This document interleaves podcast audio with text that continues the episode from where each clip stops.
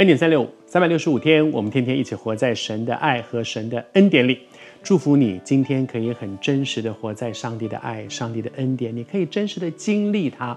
祝福你今天有美好的事发生在你的身上。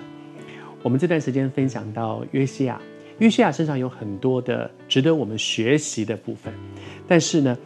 在约西亚的身上，神从来没有让我们看见说，哇，这个人好完美哦。不只是约西亚，在圣经里面有很多人都有很多的榜样，摩西、大卫、亚伯拉罕都有很多很好的榜样。可是神也从来没有掩盖他们身上的一些毛病，他们做错的一些事情。我觉得圣经就是告诉我们说，每个人都一样，我们都有自己的软弱，但是。这些人值得我们学习的地方是，即便他有他的软弱，他愿意去面对自己的软弱，他愿意靠着上帝的恩典去改变自己的软弱。我觉得那是更美的一件事。约西亚也是这样，在约西亚一系列他的得胜，他做了很多很了不起的事情，很值得我们学习的事情之后，圣经上有四个字叫做“这是以后”。我觉得这四个是。四个字给我们很大的提醒：什么事情以后呢？就是做了那些对的事、得胜的事、了不起的事情之后，如果因为我们做了那些很棒的一些事情，结果呢，我就开始骄傲了，我就开始放松了，然后我就放肆了，然后我就做了不该做的事了。哇，那这事以后就很惨了。有人说哈，一个人如果得胜了之后，能够不骄傲。能够不放松，能够不放肆，他就赢了两次。第一次赢了敌人，第二次赢了自己。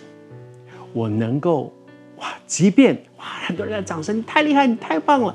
我还能够保持很谦卑的心，很认真的面对，一点都不骄傲，一点都不放肆，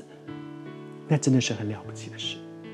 在约西亚的身上，我们也看到这件事啊，就是他在一连串的得胜之后，这事以后，什么事？就是那些他做的很棒的事情之后呢，显然之后他就出事了。啊，我父亲在世的时候，他常常讲一句话，小的时候我不太懂他为什么老讲这句话，他就说他有一天他老了，他说他希望他不要晚节不保。晚节不保是我们华人很重的一句话，表示他年轻的时候做的都很棒，可是到了晚年怎么会摔这么大一跤呢？晚节不保，小的时候不是很懂那些长辈们为什么老这样把这样的话挂在嘴上。我现在也啊过了六十岁，啊，